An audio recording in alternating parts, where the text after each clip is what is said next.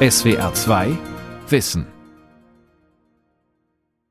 ARD Themenwoche Wir gesucht. Was hält uns zusammen?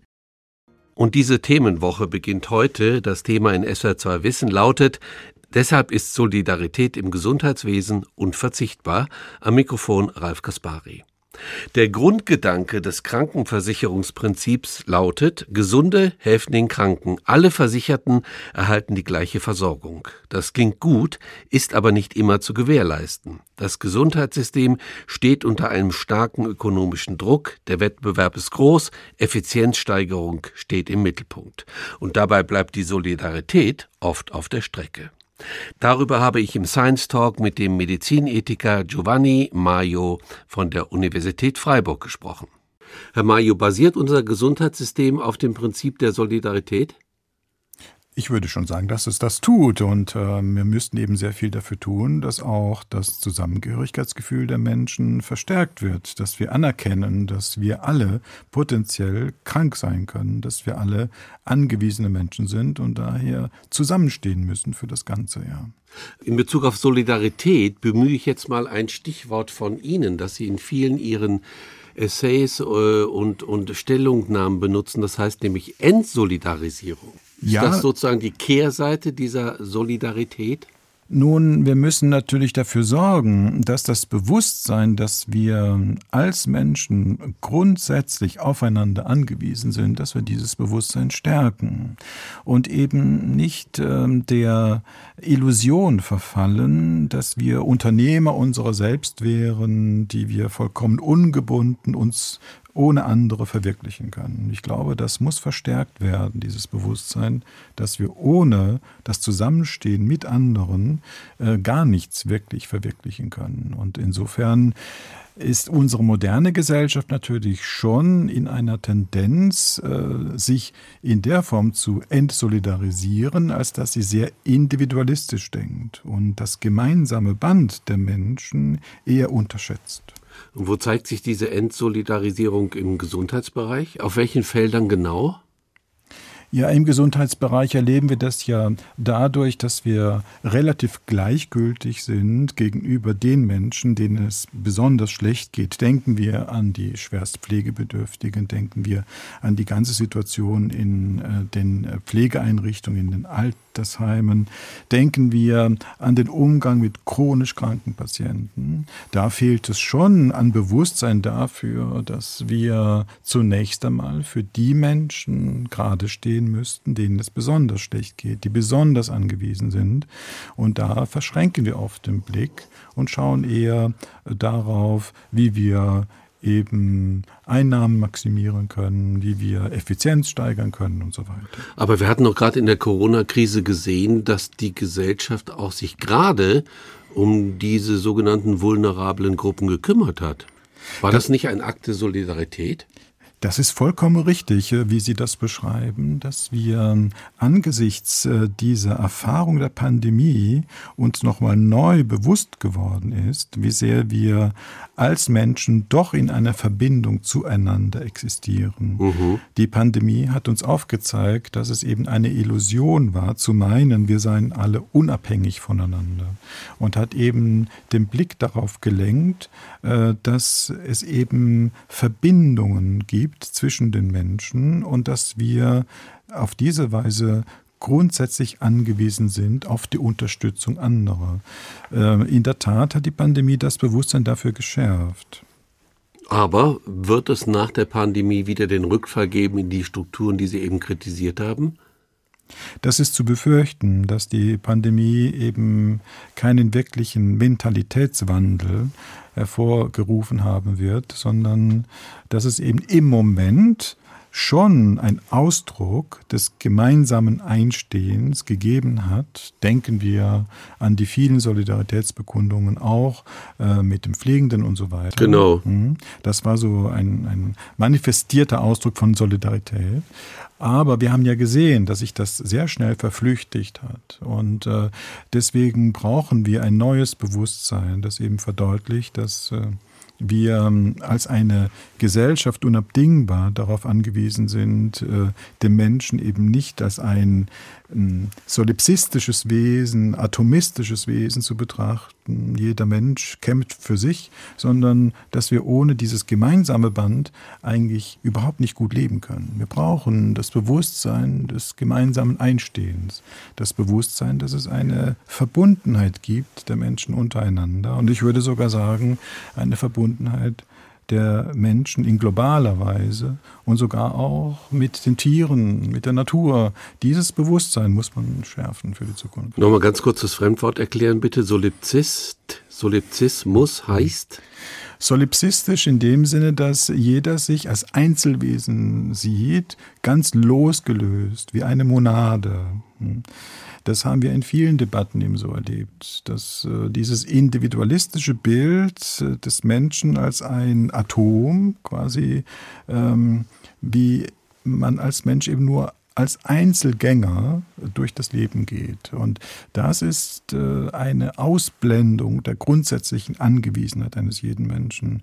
Und deswegen werden ja dann auch äh, die Lebensphasen, die mit Angewiesenheitsstrukturen verbunden sind, im Grunde verdrängt. Wir wollen nicht beschäftigt werden, nicht darauf gelenkt werden, dass wir alle früher oder später möglicherweise pflegebedürftig werden könnten. Mhm. Dass wir eben in einer Situation der äh, Abhängigkeit von anderen existieren müssen. Hm? Das blenden wir aus und machen quasi aus der Angewesenheit von anderen ein Menetekel, das überhaupt nicht sein darf und äh, neigen eher dazu, ein solches Leben eben komplett negativ zu bewerten oder gar abzulehnen, anstatt zu überlegen, wie können wir eine Sorgekultur ermöglichen, durch die auch das Leben in seiner Angewiesenheit eben ein lebenswertes Leben bleiben kann. Das hängt von den Strukturen ab, das hängt von den anderen Menschen ab.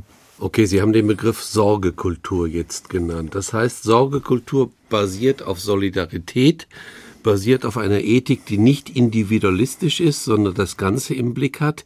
Wie sieht es aus, Herr Mayo, mit dieser Sorgekultur im Krankenhaus? Ja, grundsätzlich muss man eine solche Sorgekultur natürlich auch strukturell unterstützen. Sie ist grundsätzlich ja in den Haltungen der äh, Pflegeberufe, aber auch der ärztlichen Berufe ja schon da, nämlich der Wille, sich einzusetzen für den anderen, für seine Belange einzutreten. Aber wir brauchen natürlich auch Strukturen, die diese Grundhaltung entsprechend unterstützen und fördern. Und ich würde sagen, dass es eben an diesen Strukturen durchaus fehlt, weil der Mensch, der sagt, äh, mein Auftrag ist es, eine Sorgekultur zu verwirklichen, in dem Sinne, dass ich sage, ich möchte mich kümmern um den anderen, ihn ernst nehmen in seinen Belangen. Derjenige, der sich dazu verschreibt, wird er vom System ja nicht gerade gefördert, unterstützt, belohnt, sondern eher bestraft. Also je mehr sie sich Zeit nehmen für die Menschen in den Kliniken, in den Pflegeeinrichtungen, äh, desto mehr werden sie sanktioniert. Es muss schneller gehen im Sinne einer vermeintlichen Effizienzsteigerung. Und diese ökonomistische Sichtweise von Medizin führt eben äh, zu einem Abbau der Sorgekultur und nicht zu einer äh, Förderung der solchen. Ich bleibe jetzt nochmal beim Krankenhaus. Meinen Sie konkret, also das eine Thema ist, man hat so wenig Zeit als Arzt, aber meinen Sie auch konkret mit Ihrer Kritik zum Beispiel das System der Fallpauschalen?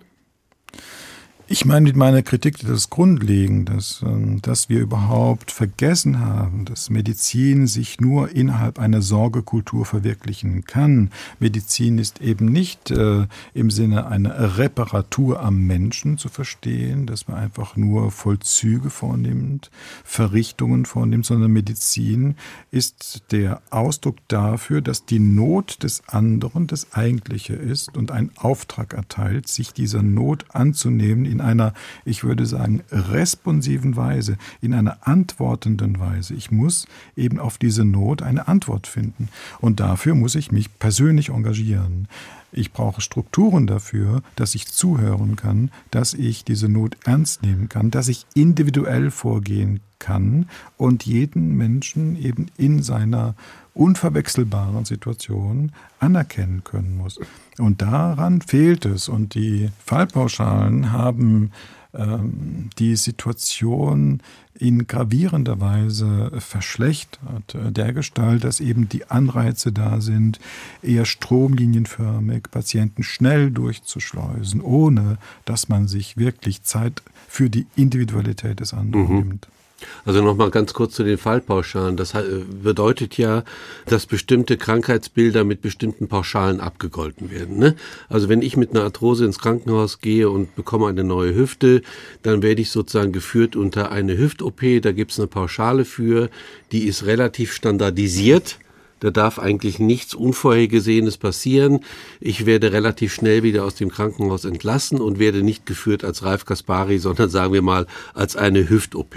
Das ist sozusagen im Kern die Fallpauschale, richtig? Ja, das ist gut beschrieben. In dem Sinne, als äh, man als Klinik für die Behandlung von Patienten nicht das bekommt, was man wirklich gemacht hat, sondern mhm. eben nur eine Pauschale im Sinne eines Stückpreises. Sie sind dann quasi ein Stück. Sie haben quasi mit dieser Diagnose und den Begleiterkrankungen eine, eine bestimmte Pauschale, die man bekommt für die Behandlung ihrer Person, unabhängig davon, was man wirklich mit ihnen macht, ob man sie lange behält oder kurz und so weiter. Und das ist natürlich dann ein Anreiz, sie so schnell wie möglich da durchzuschleusen, ein Anreiz, gar nicht auf sie zu achten, eben nicht sich zu kümmern im Sinne einer Sorgekultur, sondern äh, sie zu einem Fall herunterzubrechen und äh, eine Durchschleusungsmedizin äh, zu vollziehen, weil nur wenn man viele Patienten schnell durchschleust, hat man genügend Einnahmen, hat man genügend Erlöse, dass man dann die schwarze Zahl schreiben kann. Und ja, meinen Sie auch, dass das Fallpauschalensystem zu mehr Operationen führt, also zu mehr überschaubaren, in Anführungsstrichen einfachen Operationen? Das ist eben der springende Punkt, dass über äh, dieses Finanzierungssystem wir natürlich Anreize haben, ähm, Patienten aufzunehmen, die man so schnell wie möglich wieder draußen haben kann. Das heißt also Patienten, die wenig Arbeit machen, die also wenig pflegebedürftig sind, Patienten, bei denen man genau kalkulieren kann, wie lange sie da sind. Das bedeutet also, dass man Anreize bekommt, die Schwerkranken, die Vielfachkranken, die besonders alten Menschen eher zu meiden, weil die ähm, mit einem Risiko aufgenommen werden. Man weiß nicht, wie lange sie bleiben, man weiß nicht, ob sie Komplikationen haben und so weiter.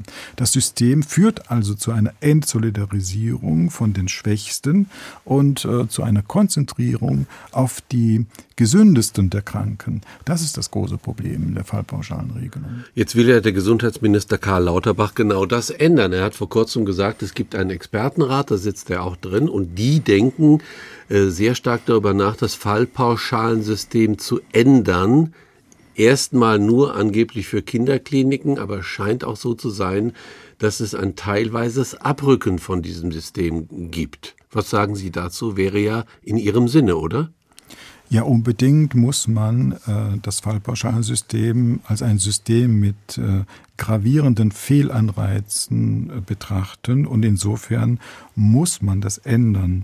Wenn der Gesundheitsminister eben zu der Überzeugung gelangt, äh, dass es vernünftig ist, äh, die Kinder- und Jugendmedizin aus dem Fallpauschalensystem herauszunehmen, dann gibt er ja schon zu, mhm. dass das äh, Fallpauschalensystem eigentlich nicht geeignet ist für Menschen, die eben einer besonderen Sorge bedürfen. Und dann frage ich mich, wenn man das schon so weit zugibt, hm, dann ist es nicht logisch zu sagen, wir nehmen nur die Kinder- und Jugendmedizin heraus, belassen aber die Geriatrie, belassen eben die ganze innere Medizin, äh, die ganzen Menschen mit chronischen Krankheiten da äh, in dem System. Ich finde, wenn man das zugibt, hat man automatisch schon gesagt, dass das Fallpauschalensystem für den schwerkranken, für den vielfachkranken Menschen nicht wirklich geeignet ist, um ähm, einer Sorgekultur sich tatsächlich vergewissert äh, zu sehen.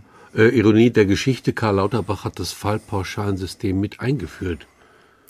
Das ist in der Tat richtig. Das war sehr blauäugig damals. Äh, ich habe ja diese Debatten damals mit großer Sorge verfolgt. Ich äh, habe nicht verstanden, dass man gemeint hat, äh, man würde jetzt über das Fallpauschalensystem alle Probleme lösen. Es gab natürlich Probleme vorher, der Gestalt, dass die Patienten viel zu lange in den Kliniken waren und dass man auf diese Weise schon auch Verschwendung betrieben hat. Das ist unbestritten. Aber das Fallpauschalensystem hat die gesamte Kultur derart verändert, dass äh, die Kliniken jetzt einen Anreiz haben, eben nur lukrative Patienten aufzunehmen. Nur Patienten aufzunehmen, durch die man eben sehr viel Erlöse generieren kann. Und das ist mit einem Solidarsystem, finde ich, nicht vereinbar. Denn die Erlössituation darf keinen Ausschlag äh, geben äh, für die Wahl der Therapie oder für die Wahl der Aufnahme des Patienten, sondern nur der Bedarf der Bedarf der Patienten, das ist das Ausschlaggebende. Und ich finde, wir müssen eben zurückkehren zu einer bedarfsorientierten Medizin, dass man eben überlegt, welche Krankenhäuser brauchen wir? Wir brauchen einen Bedarfsplan und dann muss quasi die öffentliche Hand gerade stehen für diese Krankenhäuser. Man darf das nicht dem Markt überlassen. Der Markt hat natürlich viele Vorteile, wenn es um Dinge geht, die man kaufen oder auch nicht kaufen will. Aber wenn es um solche Güter geht wie Gesundheit und Wohlergehen, ist der Markt hier ähm, mit der Gefahr versehen, dass er eben auch Verlierer des Marktes äh, entsprechend produziert. Und das sind im Fall der Fallpauschalen eben die schwerkranken Menschen, die vielfach kranken Menschen, die pflegebedürftigen Menschen. Und das ist traurig. Jetzt könnte man natürlich sagen, der Herr Mayo, der hat leicht reden, der ist Medizinethiker und muss sich nicht um die Finanzierung kümmern. Wie soll man das denn finanzieren, wenn wir das völlig umstellen wollten auf die Bedarfsorientierung? Wir können Medizin nur so definieren, dass sie für den Bedarf der hilfsbedürftigen Menschen gerade steht. Ansonsten hat man keine Medizin, sondern nur ein Dienstleistungsgewerbe. Medizin ist kein Dienstleistungsgewerbe. Medizin hat nichts mit äh, einem Geschäftsverhältnis zu tun, sondern Medizin ist dadurch Medizin, äh, dass man den Menschen, die hilfsbedürftig sind, hilft. Und deswegen muss man, äh, finde ich, äh, neue Finanzierungssysteme aus sich ausdenken und nicht meinen, dass man innerhalb des Fallpauschalensystems all diese Probleme ja, lösen kann. Aber ich verstehe schon, Herr Mario, wenn ich Sie kurz unterbrechen darf. Aber dennoch, der, der Leiter einer Klinik mhm. muss ja auch Manager sein, der muss ja Unternehmer sein, der muss ja gut mit dem Geld haushalten. Jeder Hausarzt muss das ja sein, ein guter Manager und der muss Buchführung können. Also für mich geht es wirklich um die Frage, ähm, wie kriegen wir die beiden Sachen, also auf der einen Seite Ökonomie und Marktwirtschaft, auf der anderen Seite Ethik und Solidarität zusammen. Wenn wir die Medizin als ein privatwirtschaftliches System begreifen, kriegen wir das nicht zusammen. Wir müssen anerkennen, dass es hier eine lexikalische Ordnung der Werte gibt. Mhm. Zunächst einmal kommt äh, das Wohl des Patienten. Und dann muss man eben schauen, dass man, um dieses Wohl des Patienten zu erreichen, keine Verschwendung betreibt. Also nicht etwas tut, was man äh, auch mit weniger Aufwand genauso tun mhm. könnte. Mhm. Hm? Das ist vollkommen richtig. Aber das heißt nicht, dass wir deswegen äh, die Krankenhäuser als Unternehmen betrachten dürfen. Die Krankenhäuser sind Orte der öffentlichen Daseinsvorsorge. Sie sind keine Unternehmen, meine ich, weil ein Unternehmen würde dann automatisch nur in das investieren, äh, was sich rentiert, was sich lohnt und alles andere wäre dem Unternehmen egal. Das kann für ein medizinisches System äh, nicht äh, die richtige Wegweisung sein. Deswegen Deswegen müssen wir sagen, jeder Mensch hat ein Anrecht darauf, äh, dass im Falle, dass es ihm schlecht geht, das System für ihn gerade steht. Und dafür muss der Staat eben entsprechende Strukturen vorhalten, indem man die Krankenhäuser, wenn man sagt, man macht einen Bedarfsplan, dann müssen diese Krankenhäuser eben finanziert werden vom Staat. Man darf da keine Verschwendung betreiben. Die Patienten dürfen nicht unnötig in der Klinik bleiben und so weiter.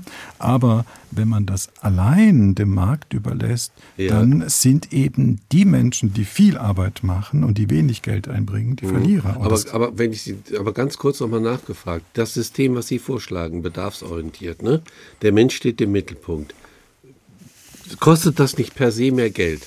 Das heißt, meine Frage läuft darauf hinaus, bräuchten wir dann nicht letztlich, wenn wir neue Strukturen wollen, auch mehr Geld für die Krankenkassen und für die Kliniken? Nein, das Gegenteil ist der Fall. Wie? Ja, also wir haben ja gemeint vor 20 Jahren, dass man über die Einführung der Fallpauschalen jetzt äh, die Kosten minimieren kann. Das war ein wesentlicher Beweggrund. Man sprach damals von einer Kostenexplosion, die es aber nur in den Medien gab, aber nicht in Wirklichkeit. Und deswegen dachte man, man muss jetzt, man hat es politisch so benutzt einfach, um die Fallpauschalenregelung durchzuboxen. Und dann hat man gemerkt, durch die Fallpauschalenregelung wird es gar nicht billiger sondern eher noch teurer, weil die Kliniken natürlich gelernt haben, ja nur noch die Patienten aufzunehmen, für die man auch viel Geld bekommt und äh, nur das zu machen, wofür man auch viel Geld bekommt, also Operationen, Eingriffe und so weiter. Das heißt, man hat über die Vermarktlichung der Medizin nicht äh, eine Einsparung erzielt, äh, mhm. sondern äh, im Grunde hat man damit eher eine Verteuerung des Systems auf den Weg äh, gebracht äh, und deswegen muss das revidiert werden. Wenn wir sagen, die Ärztinnen und Ärzte, die Pflegenden werden nicht nach Fall bezahlt, sondern danach bezahlt, wie viel Zeit sie mit dem Patienten verbringen, was sie mit dem Patienten gemacht haben, haben wir eine Beruhigung des Systems. Wir haben jetzt ja das Problem, dass wir einen künstlichen Stress durch die Fallpauschalenregelung in das System hineintragen, mit einer enormen Verschlechterung der Arbeitsqualität sowohl der Pflegenden als auch der Ärztinnen und Ärzte. Und auf diese Weise haben wir ja den Pflegenotstand mit begünstigt, der auch daran liegt, dass man eben an der Pflege nur gespart hat und auf diese Weise die Arbeitsbedingungen verschlechtert hat.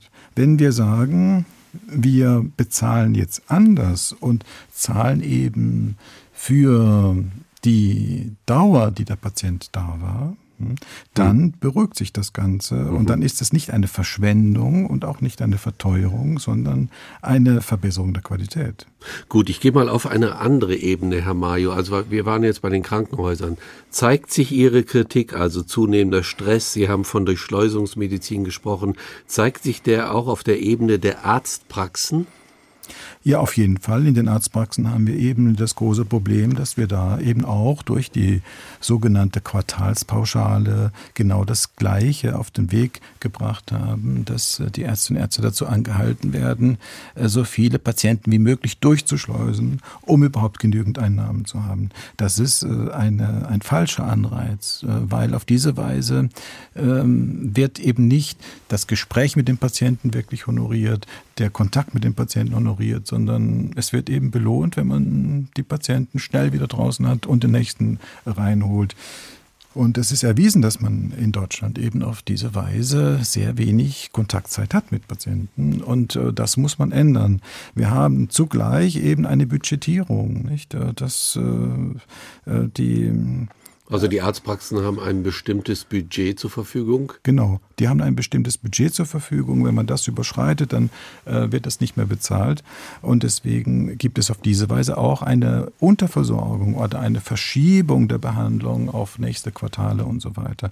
Das sind, finde ich, schon äh, problematische mhm. Zustände, äh, die man äh, revidieren muss unbedingt, mhm. damit die Ärzte im ambulanten Bereich tatsächlich sich Zeit nehmen können für ihre Patienten. Wenn sie Patienten fragen, was wünschen Sie sich, dann sagen sie alle, sie wollen mehr Zeit haben für das Gespräch mit den Ärztinnen und Ärzten. Und für diese Zeit wird aber strukturell nichts vorgehalten. Das ist eben traurig. Ja.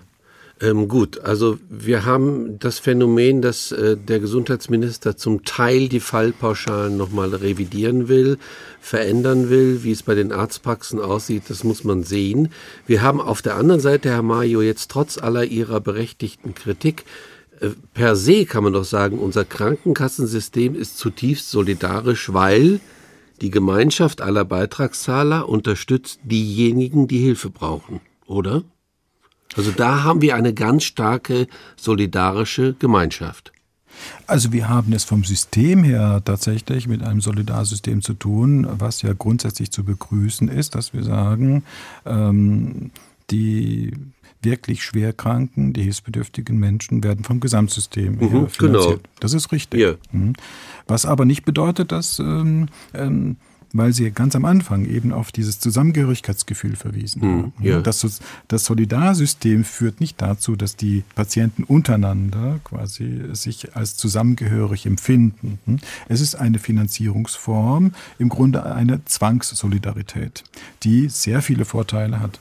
Aber wir müssen zugleich eben auch in der Gesellschaft das Bewusstsein stark machen, ähm, dass wir als Gesellschaft nur dann wirklich äh, gut leben können, wenn wir uns viel mehr interessieren für die für die Ränder der Gesellschaft, hm, für die Menschen, denen es besonders schlecht geht. Und äh, dafür ist das ähm, Solidarsystem der Krankenkassen eben nicht geeignet, um dieses Gefühl aufbringen äh, zu können. Das ist eben. Weil, weil man sich immer als Beitragszahler sieht oder wieder die Pflicht hat, da einzuzahlen. Oder wie meinen Sie das? Richtig. Also das Solidarsystem ähm, fördert nicht die Solidarität sondern es ist ein System, das klug ist, in dem Sinne, dass quasi derjenige, der krank ist, von dem System tatsächlich auch bezahlt werden kann. Aber wenn wir sagen, wir brauchen Solidarität unter den Menschen, müssen wir das Bewusstsein schärfen dafür, ähm, dass ähm, uns Menschen alle etwas verbindet. Und dieses Bewusstsein wird äh, durch das gegenwärtige System eher unterminiert als gestärkt. Im Sinne, dass eben Ansprüche geltend gemacht werden und so weiter, die ja auch berechtigt sind. Aber wir müssen viel mehr fragen, was verbindet uns eigentlich? Und wenn wir an die Pandemie denken, in dem Moment, als wir das realisiert haben, dass wir alle krank werden können, dass wir alle infiziert werden können, gab es schon ein Einstehen füreinander. Äh, und das ist ein sehr, äh, eine sehr wertvolle Grundeinstellung, die man retten muss, auch über die Pandemie hinaus. Aber was meinen Sie, Herr Mario? Vielleicht zwei Vorschläge von Ihnen, wie wir diese, diesen, das ist ja ein kultureller Wechsel, den Sie anmahnen, wie mhm. wir das hinkriegen können. Naja, es ist wichtig, dass wir uns als Menschen in einer Verantwortung für das Ganze sehen und eben nicht einfach nur partikular meinen, äh, den Stärkeren zu fördern oder jeder ist seines Glückes Schmied. Das stimmt einfach nicht. Hm. Aber wie sollen wir es trotzdem hinkriegen, wenn wir sozusagen in allen anderen Bereichen genau darauf geeicht zu werden? Also auf den mhm. auf den Kampf des Einzelnen. Ich sage mhm. mal äh, ein bisschen ironisch dann schon auf den Solipsismus, weil der mhm. Kapitalismus basiert ja auf Solipsismus. Ja, sehen Sie.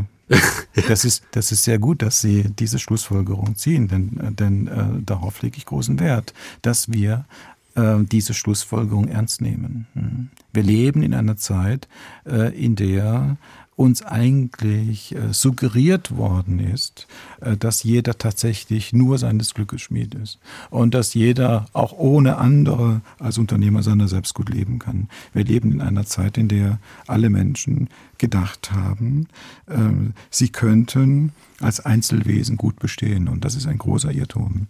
Wir sollten uns von dieser Illusion der Unverwundbarkeit, von der Illusion des ähm, Einzelwesens im Kampf gegen andere äh, komplett trennen, lösen und eher das Gemeinsame unterstreichen, was uns Menschen verbindet, um auf diese Weise auch eine Motivation zu generieren, sich für die anderen einzusetzen, weil der andere eben mir ebenbürtig ist und mit mir etwas zu tun hat. Das finde ich ist der elementare ähm, Grundgedanke der Solidarität. Der andere steht in einer Verbindung mit mir. Er ist eben nicht der Fremde, der andere, sondern es gibt ein Band.